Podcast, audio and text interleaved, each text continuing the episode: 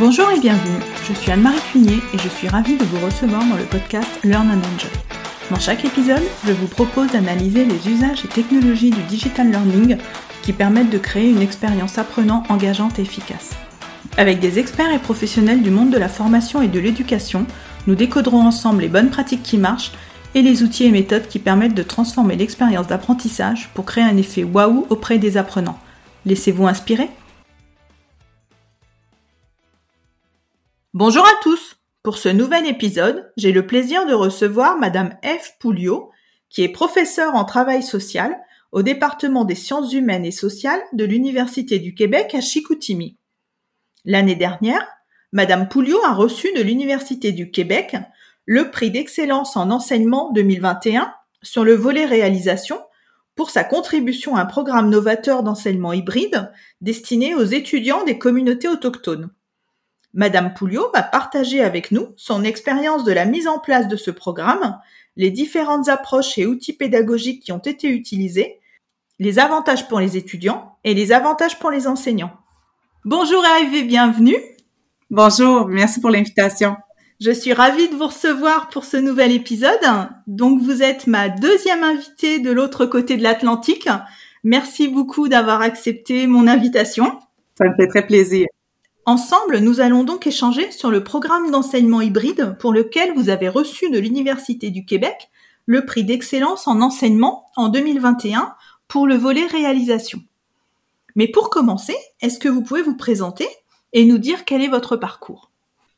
Oui, avec plaisir. Donc, euh, effectivement, je, m'appelle Eve Pouliot, je suis professeure en travail social depuis 2006 et avant ça, j'ai euh, travaillé également comme chargée de cours. Donc, euh, j'accumule à peu près 17 ans d'enseignement universitaire.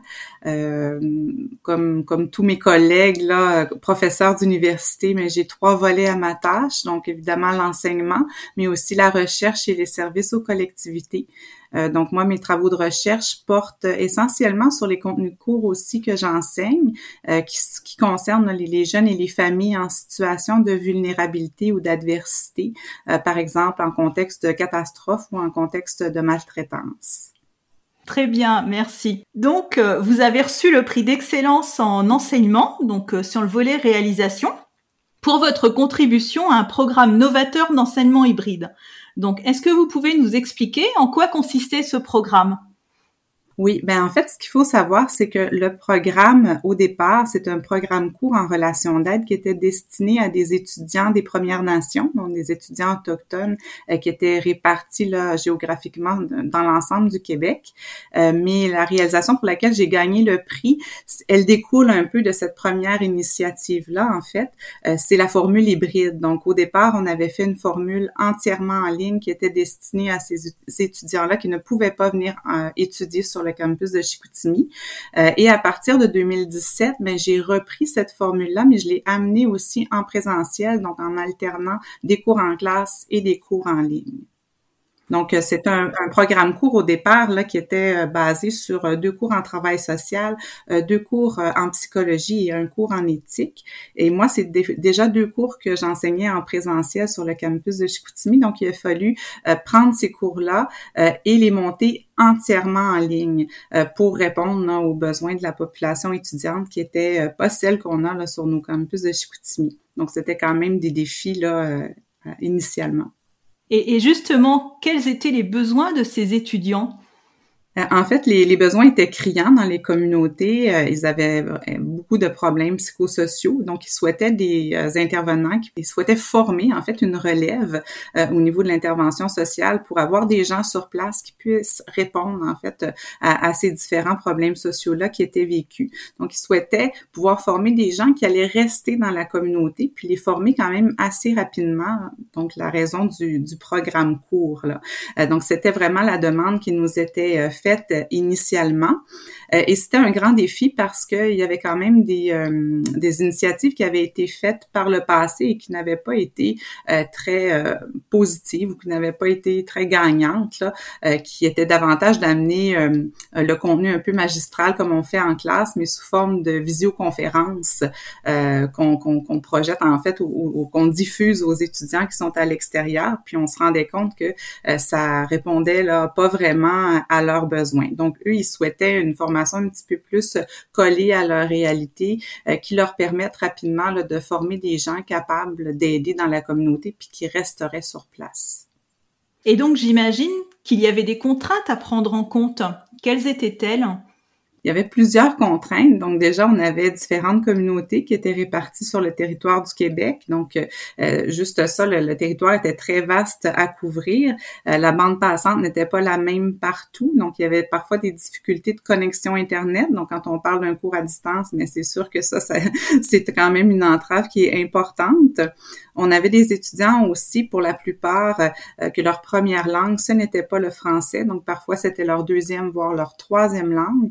Euh, donc, il y avait euh, aussi cette contrainte-là. et le premier cours, moi, que j'ai eu à monter, c'est un cours qui s'intitule Déviance sociale et dépendance. Donc, qui est un cours qui est à cheval sur différentes disciplines au niveau de la sociologie, le droit, évidemment, le travail social, la psychologie. ce qui fait en sorte que c'est un cours où la terminologie peut être très, très complexe à certains moments. Euh, donc, quand ce n'est pas notre langue euh, maternelle, mais c'est encore plus complexe, dans le fond, de s'approprier euh, les contenus de cours à ce moment-là. Donc, essentiellement, c'était les contraintes que nous avions. On avait aussi des étudiants qui étaient très sollicités dans leur vie, c'est-à-dire que la plupart étaient parents, travaillaient à temps plein ou à temps partiel. Donc, c'est des étudiants qui avaient déjà beaucoup de choses dans leur vie, qui meublaient leur vie. Donc, les études venaient s'ajouter, dans le fond, à d'autres responsabilités qu'ils avaient déjà. Donc, en gros, c'était un peu là les, euh, les défis que nous avions. Puis, on devait monter la formation très rapidement aussi. Donc, on disposait de peu de temps pour le faire. Et donc, dans ce programme, vous avez utilisé différentes approches et différents outils pédagogiques. Est-ce que vous pouvez nous dire lesquels? Oui, euh, en fait, on a utilisé le concept infopédagogique et ça, c'est pas moi qui l'ai inventé, mais euh, c'est ma collègue Joanne Rochelot parce que dans cette aventure-là, pour euh, monter les premiers cours, on a eu la chance d'avoir une designer pédagogique qui nous accompagne. donc, elle, Joanne, dans le cadre de son doctorat en éducation, elle a développé le concept infopédagogique et c'est un concept, dans le fond, dans lequel on va retrouver différentes techniques, différentes méthodes d'apprentissage donc entre autres la classe inversée, euh, qui vise à faire en sorte que les étudiants euh, en viennent à acquérir euh, certaines connaissances avant de se présenter en classe, que ce soit en classe virtuelle ou en présentiel, donc qui apprivoise dans le fond certains contenus avant de venir en classe. Et là, à ce moment-là, lorsqu'on arrive en classe tous ensemble, on peut davantage expérimenter. Euh, il y avait également l'approche du récit, donc le storytelling, euh, qui consiste dans le fond à raconter des histoires. Donc, euh, à partir d'études de cas, on va greffer la matière et on va susciter dans le fond l'intérêt de l'étudiant et rendre les apprentissages beaucoup plus concrets et signifiants. Euh, on a utilisé aussi la cognition située, c'est-à-dire que euh, toute l'action qui se passait dans le cadre du cours se passait dans une métaphore, une métaphore de milieu de vie qu'on a appelée l'avenue des pulsions. Euh, donc sur cette avenue-là, qui est un milieu de vie urbain qui est fictif, donc qui se passe pas dans une communauté autochtone, mais il y a différents personnages qui se rencontrent d'un cours à l'autre et c'est comme un, un, peu une télésérie en fait. les étudiants à chacun des cours rencontrent un nouveau personnage qui les amène à explorer euh, davantage une problématique sociale ou une approche d'intervention. Et à travers l'histoire du personnage, pour lui venir en aide, vont avoir à développer certaines connaissances, certaines compétences. Donc essentiellement, là, ce sont les, les principales approches qu'on a euh, utilisées, mais évidemment, il y avait aussi un volet euh, collaboratif, des activités ludiques, donc beaucoup de, de, de petits ajouts, si on veut, là, à tout cela. Oui, d'ailleurs, je crois que lorsqu'on avait préparé l'épisode, euh, il, me semble que vous m'aviez dit que c'était un petit peu inspiré d'Esprit criminel, de la série Esprit criminel, c'est ça? Oui, c'était un peu ça à la base, en fait, parce que le premier cours étant déviance sociale et dépendance, mais on s'intéressait beaucoup à des personnalités euh, qui avaient des comportements déviants ou délinquants. Euh, donc, on, on essayait d'apprivoiser, dans le fond, la matière à l'aide d'un cas concret. Donc, par exemple, euh, moi, un cours qui, qui, était très, très aride par le passé, qui est un cours euh, au niveau des théories explicatives de la déviance. Euh, bon, c'est un cours très théorique. Souvent, les étudiants trouvaient ça plus difficile, euh, mais on, a, on l'a développé à partir du cas de Paul Bernardo, qui est un cas qui est très célèbre au Canada, en fait. c'est un violeur en série, donc qui a violé 43 femmes, qui a tué trois personnes aussi. Donc, on part de ce cas-là, de cet homme-là qui avait tout pour lui, qui était beau, qui avait une belle carrière et on essaie de comprendre qu'est-ce qui a pu pousser un individu comme ça à commettre les gestes qu'il a posés. Donc, pour les étudiants, c'est beaucoup plus intéressant, ça pique leur curiosité, ils ont envie d'en savoir plus et là on colle la théorie en fait à l'histoire euh, du personnage qui dans ce cas-ci est un personnage réel. Oui, donc en fin de compte, c'était comme des profilers quelque part les étudiants. Un peu, oui, dans certains cours. Et donc, euh, comment était construite euh, donc votre organisation pédagogique? L'organisation pédagogique du cours est toujours la même. En fait, les contenus diffèrent, mais l'organisation est la même sur le plan pédagogique. Donc, la structure du cours, quand l'étudiant arrive sur Moodle, qui est la plateforme que nous, on utilise beaucoup au Québec, euh, à ce moment-là, mais à chacun des cours, il va voir euh, la vidéo, euh, le vidéoclip d'introduction du cours où on lui présente le personnage. Donc, on fait ça de façon très animée à l'aide de, de Powtoon. donc, c'est très visuel. Euh, et c'est très euh, court, succinct comme vidéo, donc ça dure maximum deux minutes. Donc ça met l'étudiant en appétit. Ensuite, il a une consigne qui lui explique qu'est-ce qu'il va avoir à faire euh, dans le cadre de, ce cours-là. Et ensuite, le cours est toujours divisé en trois blocs. Donc le premier, c'est développer vos connaissances. donc là, il a la fiche signalétique du personnage qui permet de raconter l'histoire de façon beaucoup plus détaillée, dans laquelle on va mettre l'étudiant dans une situation où il doit venir en aide au personnage, donc dans la position, dans le fond, d'un intervenant social. Euh, donc, on lui pose une question, puis on l'amène à réfléchir sur sa posture d'intervenant. Euh, ensuite, mais il va avoir à visionner une synthèse des contenus. Donc, on la met en deux formats, un format qui est euh, en PDF euh, et un format qui est vraiment vidéo, où en fait, il y a un texte qui est narré, puis en même temps que le texte est narré, il va y avoir des cartes conceptuelles qui se construisent, des images qui apparaissent, donc qui viennent animer un peu la narration.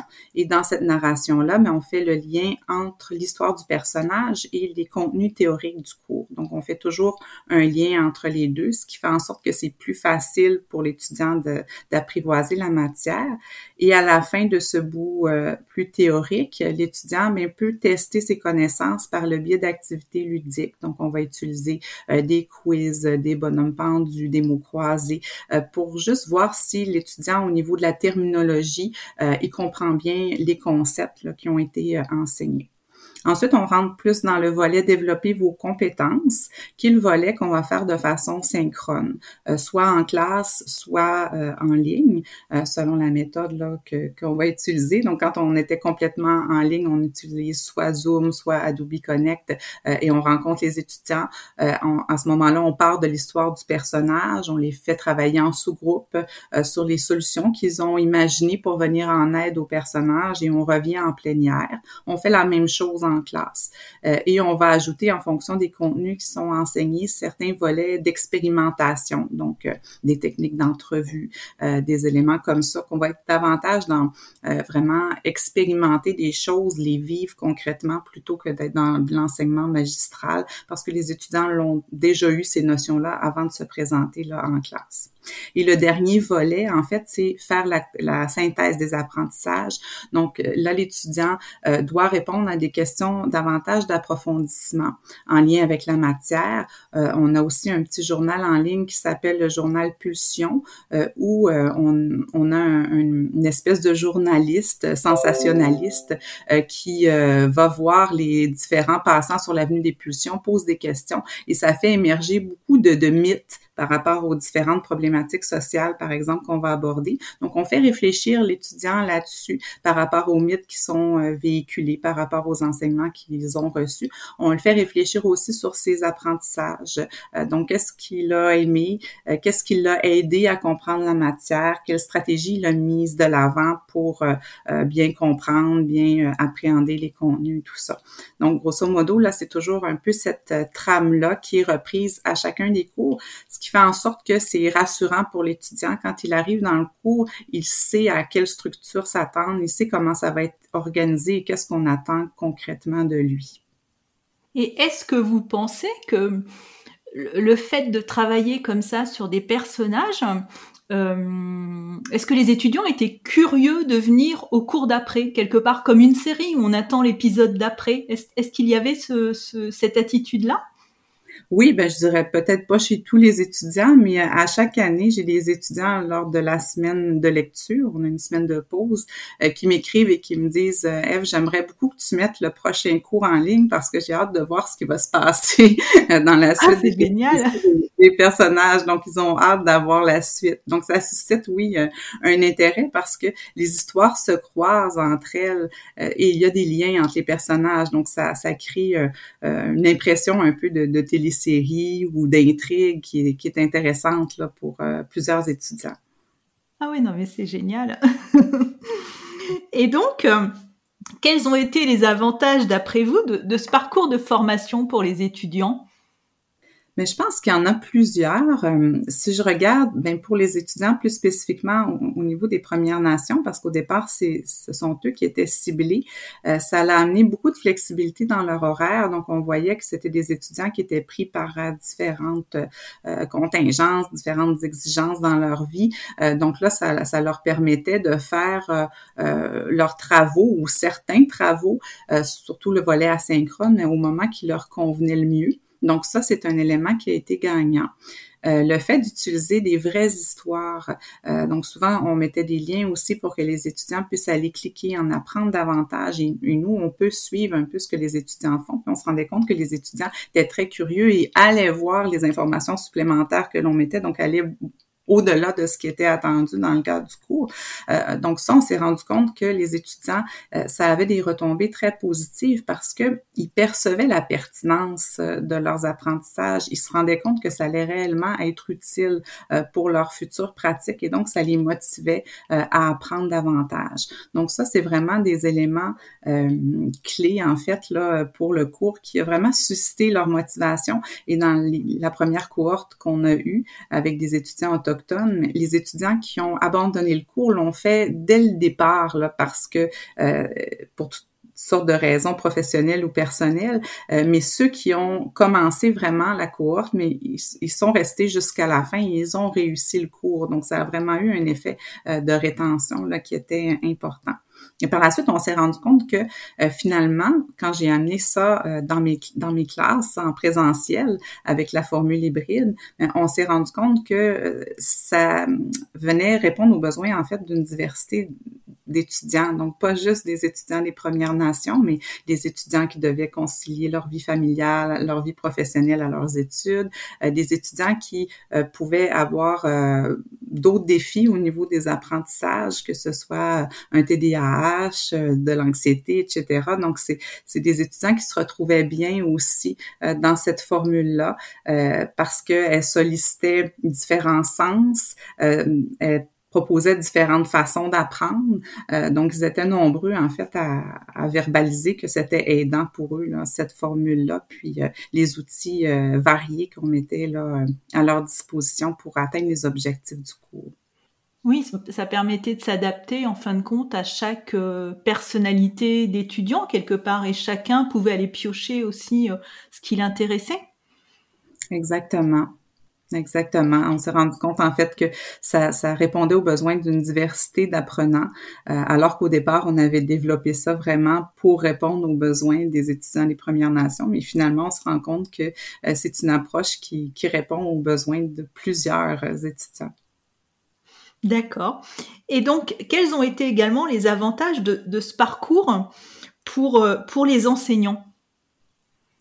Mais pour les enseignants comme institution, je pense que ce qui est important au Québec, vous savez qu'on a un très, très grand euh, territoire à couvrir, euh, mais ça nous a permis de rejoindre des populations étudiantes qui sont plus euh, éloignées, qui font partie parfois de notre territoire et pour qui ça peut être plus difficile de, de, de, venir apprendre vraiment là sur le campus. Donc ça, c'est un avantage. Ça nous a permis de rejoindre un plus grand bassin d'étudiants.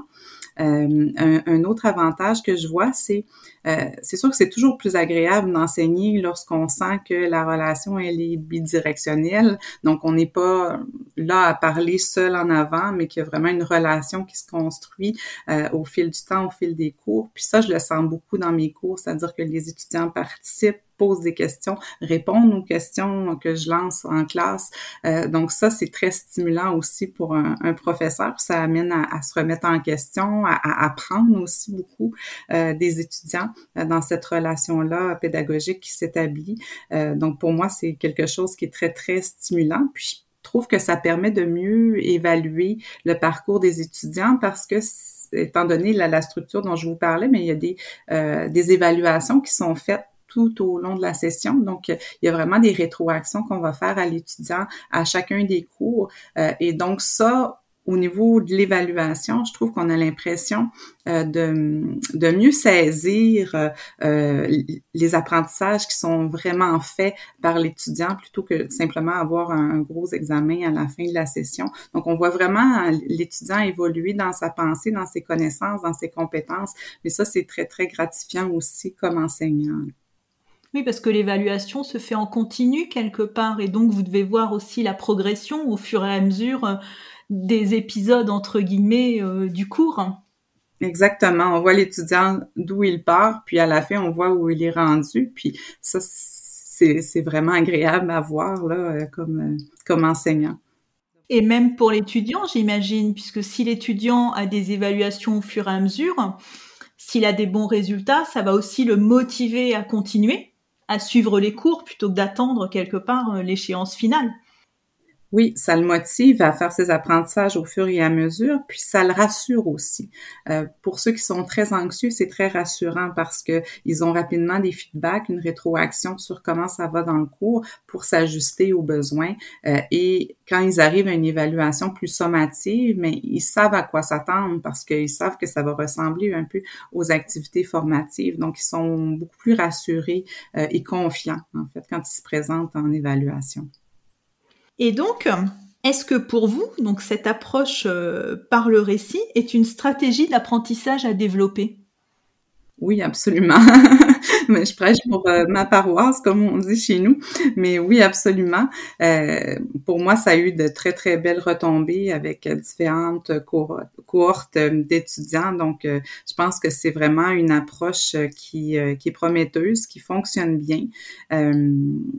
Puis moi, c'est sûr que je vais continuer à développer cette approche-là dans mes cours. Je trouve que c'est une approche qui est à la fois euh, très ancrée dans le concret, donc ça vient répondre à un besoin de faire des apprentissages qui sont signifiants.